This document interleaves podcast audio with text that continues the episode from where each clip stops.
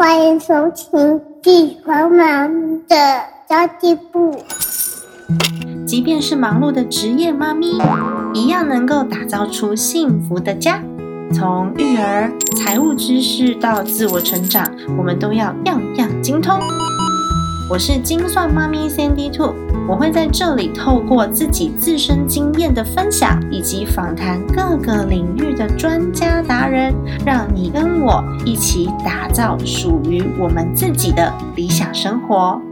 Hello，大家好，我是陪你精算生活、创造理想人生的 Sandy Two。新年快乐！新年已经过一半了耶，不知道呢，你这个新年是不是真的很开心呢？像今年的新年呐，有十天的年假。这几天我都跟家人打麻将，打到十二点，然后小孩就看电视啊，玩桌游啊，玩那个西八岛啊，或者是跟爸爸妈妈一起去中南部玩啊，因为我是北部人嘛，所以真的很多很多的行程排得满满的，每天都很晚回到家，所以我儿子最近都是十一点、十二点才睡觉，那初二的时候还到一点。他真的超开心的，因为他是一个非常不喜欢睡觉的小孩。我真的很担心开学之后这个作息调不回来怎么办？因为他现在才四岁三个月吧，然后睡前的那个仪式都超级长的，完全不肯躺平。所以我每天都会花很多时间在哄他睡觉，那一直到最近，诶状况又比较好一点了，但是又放假了，Oh my god！所以我今天就找了我的好朋友好眠宝宝宝贝的睡眠顾问创办人江佩老师来帮帮忙。讲到小孩睡觉，真的是每个妈妈的梦魇呢。如果说没有碰到这种，嗯，应该是说好入睡的宝宝的话，真的爸爸妈妈的时间超有限的。所以呢，今天找到那个 Peggy 老师，Peggy 老师毕业于英国的 University of Bristol 教育研究所，然后也获得美国家庭睡眠学会的认证，而且他也是国际孩童睡眠顾问学会的会员，是台湾第一位的好眠师。透过咨询跟课程，协助了五百多个家庭重新建立健康的睡眠习惯。所以我想说，今天那个。Peggy 老师应该也可以帮助到我们，然后帮助到在我的 Podcast 频道里面所有小朋友即将开学的 爸爸妈妈们。Hello，Peggy，你好。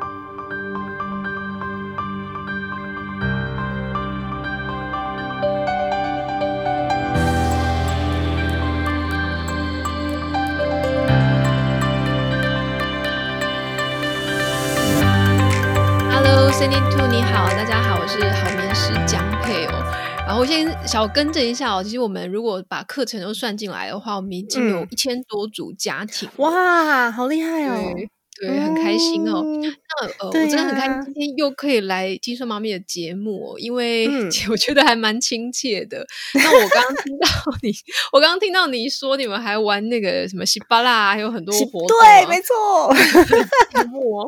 因为英国。呃，新年基本上就我们就没有那个年假嘛，因为他们学校啊或者是公司这边也都没有放假这样子。对，那所以我们基本上就是几个除夕夜的时候几个三五好朋友，然后一起做菜围炉这样子而已。对，不过我女儿的学校有一些农历年的活动啦，会带着他们做灯笼啊，还有跳那个舞龙舞狮哈，好有趣哦！对我还要传给 Sandy Two 看这样。对呀，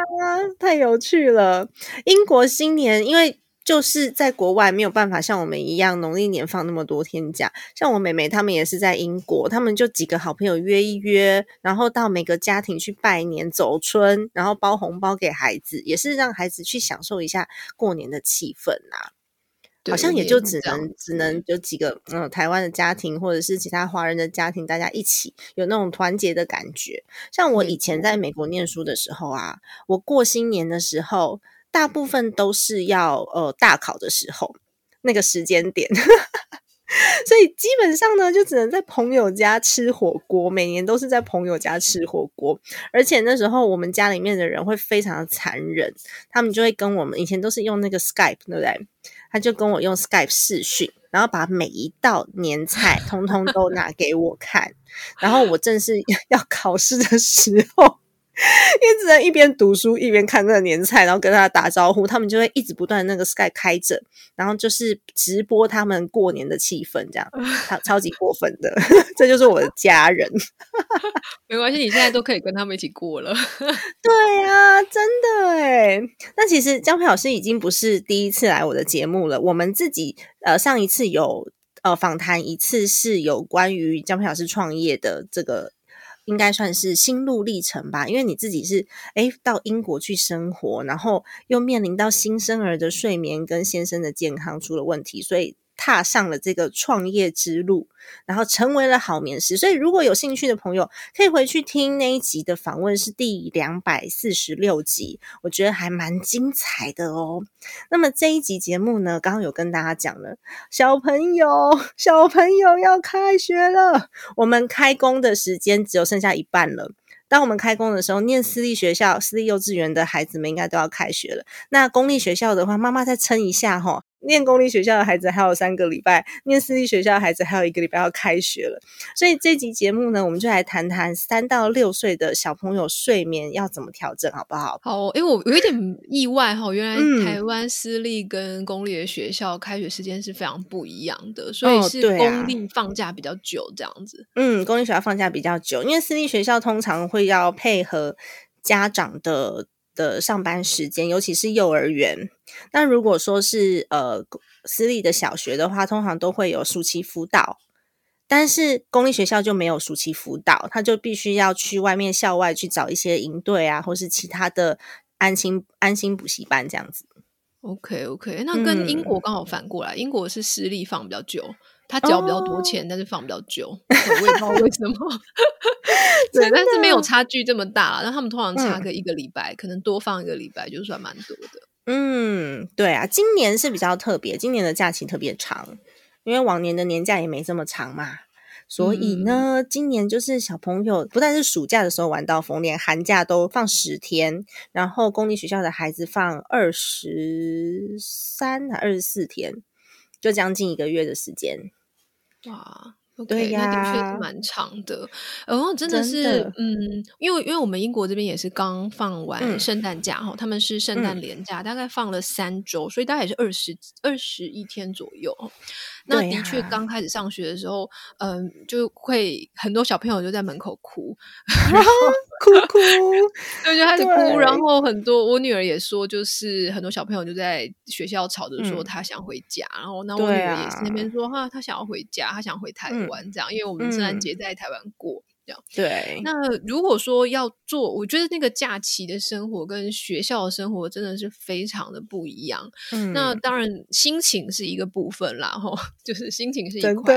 那作息也是另外一块。那我今天就呃，我我稍微给一点作息的小建议好了哈，因为这跟睡眠有关系。呃，假设小朋友他们假期的作息跟上学的作息真的是差蛮多的话。哦，就是就是他平常上学的时间跟他现在起床入睡的时间都很不一样的话，那的确提前几天调整一下，呃，是比较好的，是不错的，不是必要，但是的确会比较好。那通常最大的差一点，应该就是呃起床跟入睡的时间哦，可能会比上学的时候更晚睡晚起一点这样子。对，那我们就可以在比方说收假前几天。哦，就是看家里的安排哈，就是看你们什么时候回到家这样子，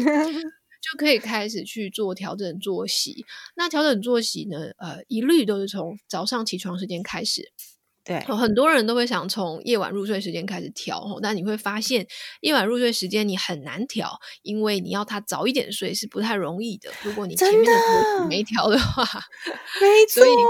对对，所以调作息应该是从早上起床时间开始哦。也就是说，假设我举个例好了，假设他平常上学的时候是七点起床哦，那现在放假变成呃九点起床，好，那你就从呃，就可以从九点开始调，然后呃，每一天整个作息大概往前挪大概十五到三十分钟左右，就看你的差距有多大，还有看你的天数有多少。一般来说，十五分钟会比较容易一点。嗯，就是说他每天提早十五分钟起床，那有小睡的话，你整个小睡跟吃饭的作息也一起调哦，哈，就是都往前挪一点点这样子。那呃，夜晚你入睡要往前调，就会比较容易。那这样子会比你到时候要开学了，一口气要调整两三个小时，还来的比较没有阻碍。嗯，报告 Peggy，我们家的小孩没有办法，因为他 他每天都很早起床。嗯。就爸爸妈妈想要睡，对啊，爸爸妈妈想说，哎，放假，我可以睡晚一点嘛？七点多就把我们叫起来，而且学校老师真的是，嗯，我觉得老师教的很好，我只能这样讲，因为小孩嘛，他就是跟着老师学，老师说什么他就什么。然后明明放假，爸爸妈妈想要睡晚一点，然后我的孩子就在旁边说：“车里炸，车里炸，车沙困爸爸。”他就说：“妈妈过年要早起哦。”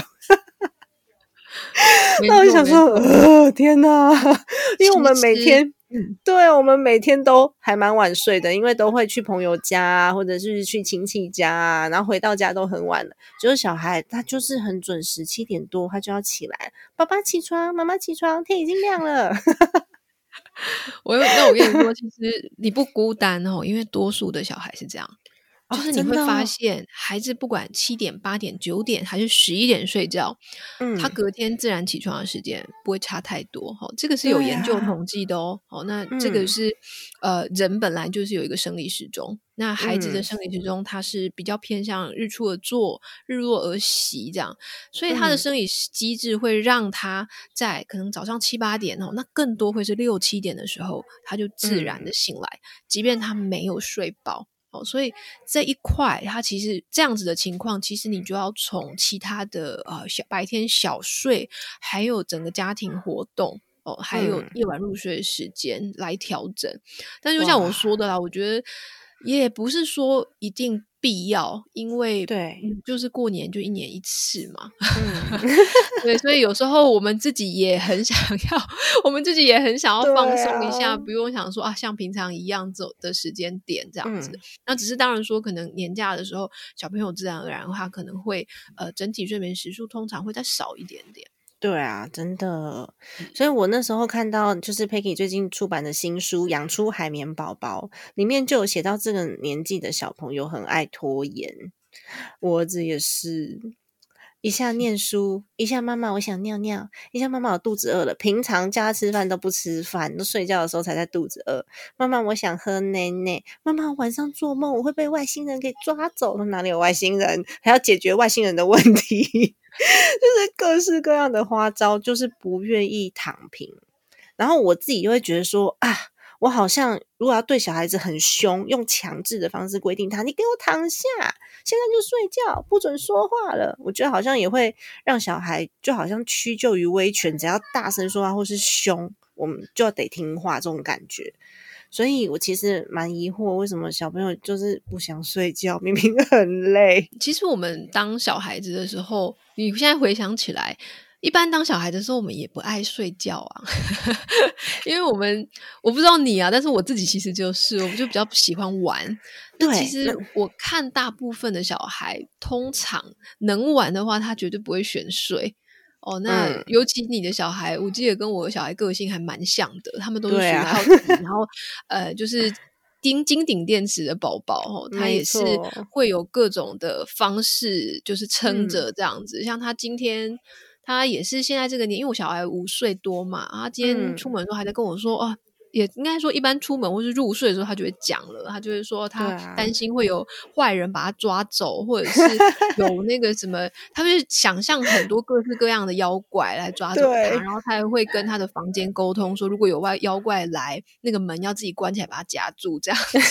好可爱哦。对，就有很多想象力这样子。嗯，那其实我我都会跟我的棉友们说啦，然后我们嗯看睡眠哦，其实是以。多数的时间为主，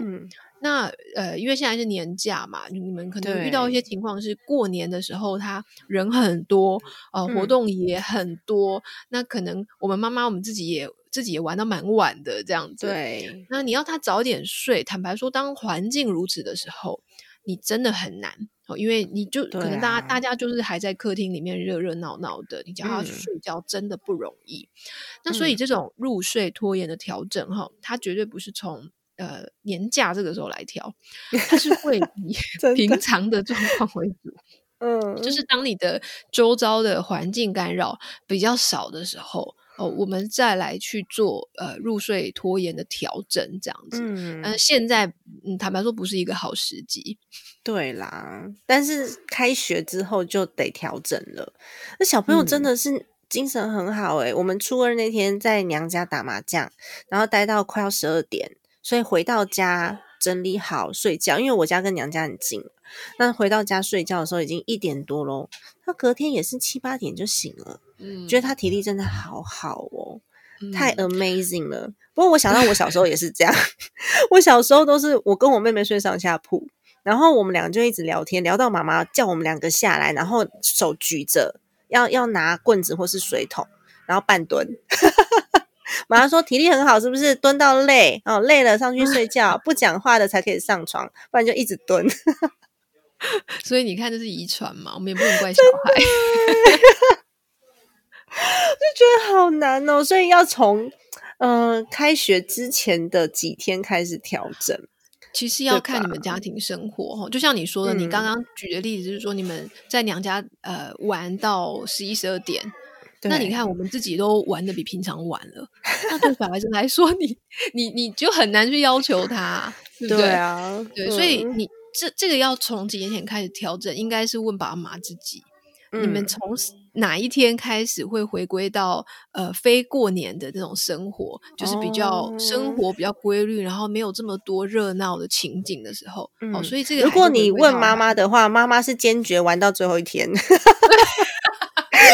那那这样就代表说，你们就开学当天再调就好了。哦，对，就是假放自己的选择，要自己受。对啊，假放这么少，不玩怎么行呢？对呀，所以这个就是，其实没有标准答案。这个就是，我觉得每一个家庭，它呃重重性重点不一样。那那我觉得倒不用，就是这种特别时期，就不要不要去担心太多了。嗯，真的。可是我其实呃曾经有试过白天不要让小孩睡觉，因为我上都会上网去 Google 方法嘛。他如果不睡，我们也会觉得很烦恼，尤其是妈妈时间越来越少，有没有？所以我就想说，那白天不让他午睡，因为也是上网去稍微查一下，晚上就可以睡得好一点。但我儿子他好像不太需要半个小时以上的睡眠，他只需要安静下来，低电量充电，他就可以充完电了，他根本不需要睡。然后晚上精神还是很好，隔天还是很早起来，晚上还是很晚睡觉。那如果说不小心让他睡着了五分钟啊，惨了，晚上就到十二点了。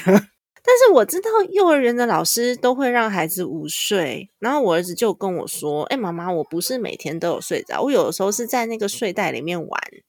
然后等老师叫大家起来的时候，他才起。”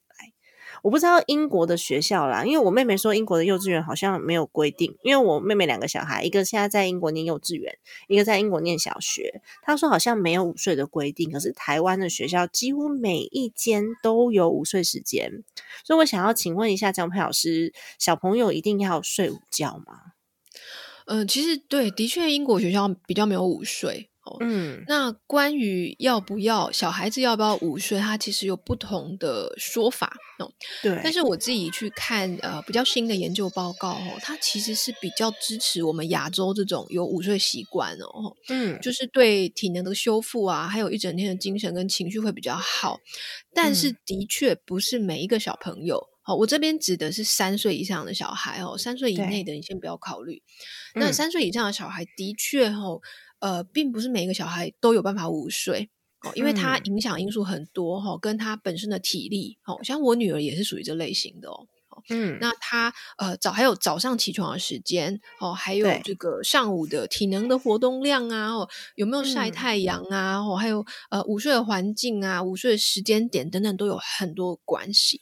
所以的确有一些小孩就是他。其实不一定需要午睡哦，但是大部分的小孩如果有这个机会，尤其是台湾的小孩有这个机会的话，我还是会建议睡一点，因为听起来，嗯，他的这个呃，你的小小孩子的状况比较是夜晚入睡拖延所导致的拖着，对，拖着不睡觉这样，但是这个可能跟夜晚的入睡习惯这些有比较有关系，跟他。体力只是说他外表上看不太出来，因为这个年纪了，坦白说你观察不太到睡眠讯号。哦，因为我自己的女儿就是属于这种，她大概在一岁之后你就看不太出来睡眠讯号了，她好像永远精神都很好，但是还是有办法。如果当她睡觉的时候，她是有办法睡这么长的。对，那。呃，如果说哈，因为坦白说，那个学校的他有没有午睡，我们没有办法掌握嘛，因为学校的行程就是这样，环境就是这样，那孩子不睡也没有办法。但是我觉得这点就放轻松一点，因为你就把他想说，就很像在英国念书，他就是 没有午睡这样子。对对对，就午睡倒是还好。如果他真的没有办法睡，然后因为我们也没办法做什么。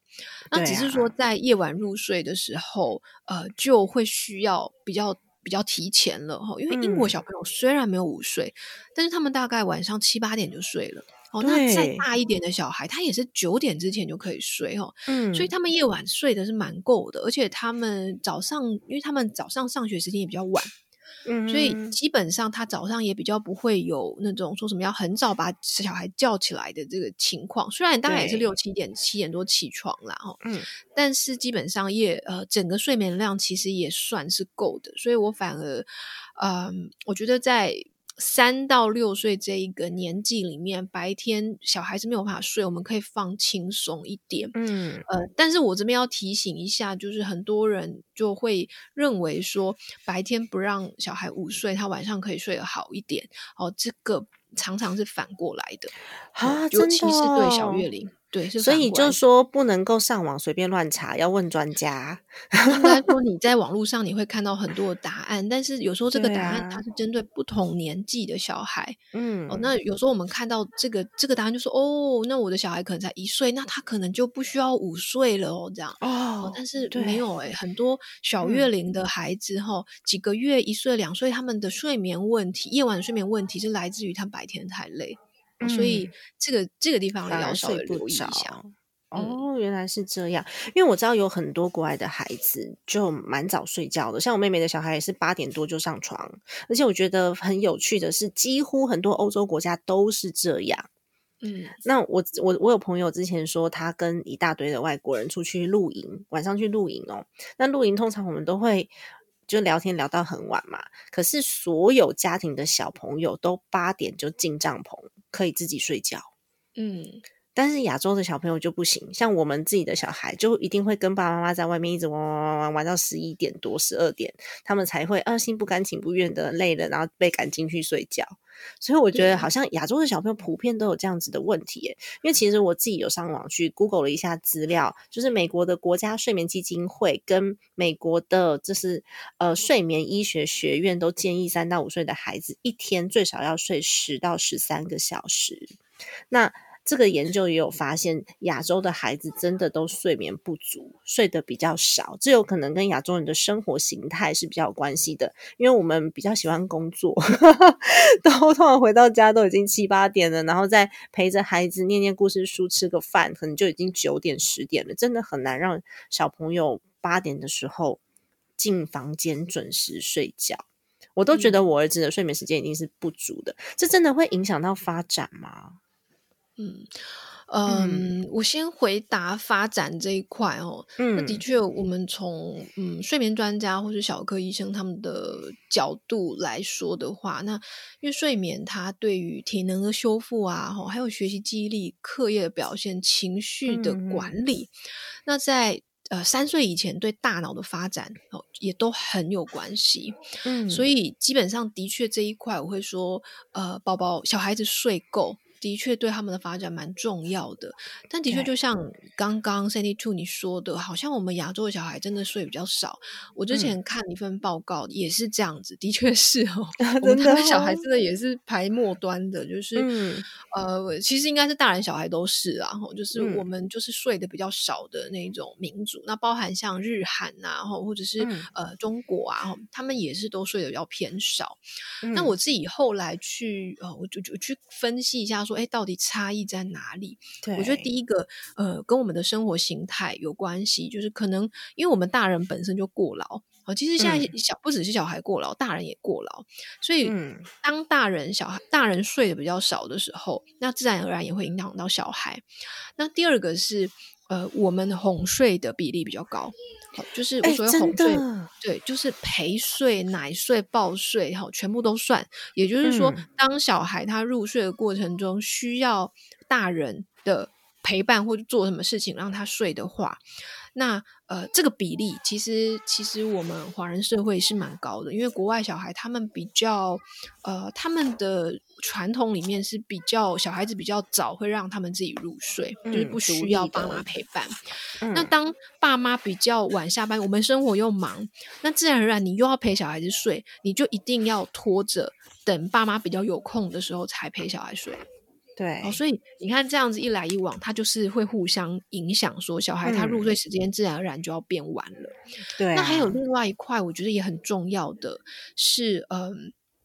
环境，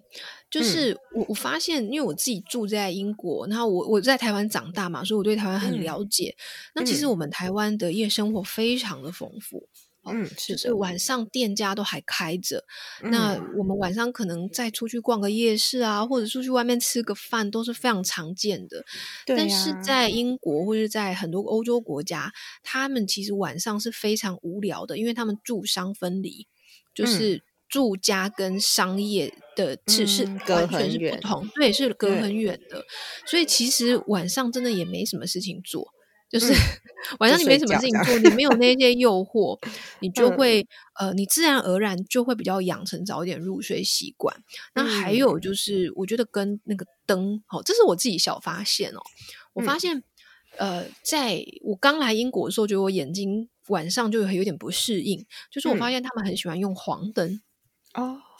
对，然后但是因为他们对灯的要求比较是说。啊，有一个营造一个一个房间的气氛，对，所以他们很喜欢用黄灯。但是呢，在台湾，我们对灯的要求是说，哦，希望它越亮越好，所以我们都会用白灯，那种日光灯，那种白灯，很亮的。嗯，那其实，在睡觉前哈，假设你要让小孩子七八点睡，那代表说他的褪黑激素在那个那个阶段，你就要开始分泌了。哦，可是当我们接触过多的光线。哦，这光线也包含了三 C 哦，哦，手机、电视、平板哦，这个也这样很常见哦。对，这一些它都会抑制我们呃小孩子褪黑激素的分泌，让他们看起来没有那么想睡，他的身体跟他的的心理其实都没有准备好要睡觉。哦，所以我觉得它是一个很综合的因素，就是我们的环境、好爸妈的习惯，还有我们入睡的方式，都会影响到小孩子呃睡觉的时间越来越晚。可是因为小孩子就像我刚刚讲的，他有一个自然起床的时间，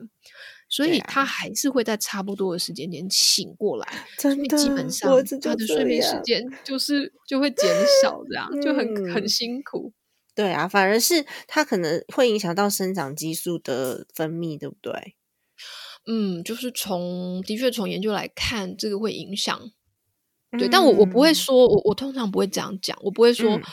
为我觉得如果去讲那种啊，你小孩子没睡好，他就长不好，这件事情也太太严苛了。嗯，对，因为小孩子他长得如何？哦，还有我刚刚讲到那些什么呃，课业表现、学习记忆力、情绪管理，它跟其他就是它跟其他因素有关系哦，所以这只是一个其其中影响的因子。嗯，我觉得陪睡也是一个蛮大的问题，因为我们家就是两个房间，一个房间是我们的书房跟工作室，算是工作室吧，所以就会摆满了我们的东西，然后孩子就自然自然而然是得跟我们一起睡，所以他从小就跟我们睡同一张床。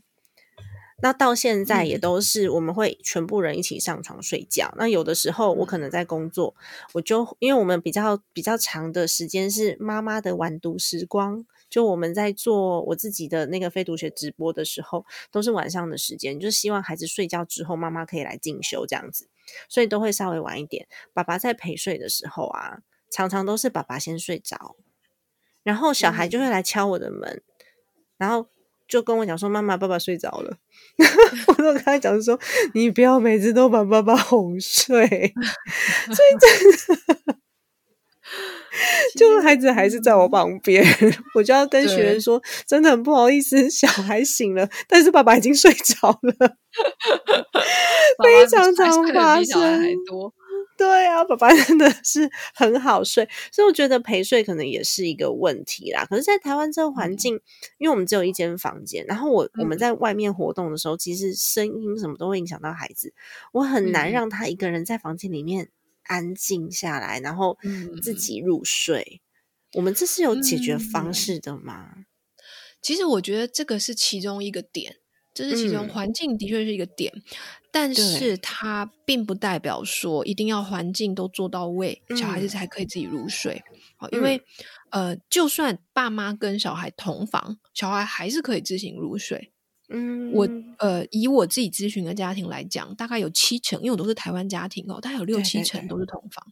嗯，但是同房不代表你呃，因为小孩子睡觉的时间也跟大人不一样。嗯，他睡觉的时候。他其实可以自己在房间睡，我们在外面，但是一直到我们要进房的时候，我们才进去跟他一起睡。那所以对小孩子来讲，他入睡的时候不一定需要大人的陪伴，也或者说他不需要等到大人有空，他陪他睡，他才能睡。对，但是我觉得好难哦，这个很难调整，因为我曾经让小孩自己在房间里面睡，他就会一直跑出来，妈妈我要陪我，妈妈我要这个我要那个，除非我进去跟他躺在他旁边，我才可以让他留在房间里面。嗯嗯嗯，对啊，这个他需要一个蛮。缜密的计划哈，那其实这就是 这一块，我们通常是走咨询了，因为光课程哦，因为他他会很需要看家庭的状况，我们会用一些道具、一些工具，然后还有包含先准备好说，爸爸妈妈你要在这个时候你要怎么回应他，还有前置作业，你怎么去跟小孩沟通，你们要定怎么样的计划哈，他需要有一个完整的一个计划哈，我们一份计划可能是十几页的那种，就是天哪，让。对，所以他尤其越大的小孩，你要去改变这个习惯，你遇到的呃状况题会越多，真的，你会遇到各式各样的状况哦。嗯，那所以如果你没有准备好，你当场你就不知道说啊，对我也不知道该怎么办，哈，我好像就只能进去陪他，我只有这个选项。但是其实还有别的选项，只是说他比较就是越大的小孩，你需要准备的事情会越多。对呀，我现在也在想说啊，糟糕了，他如果说今年是四岁嘛，再来念大班，再就要小学了，那我是要陪睡陪到多大？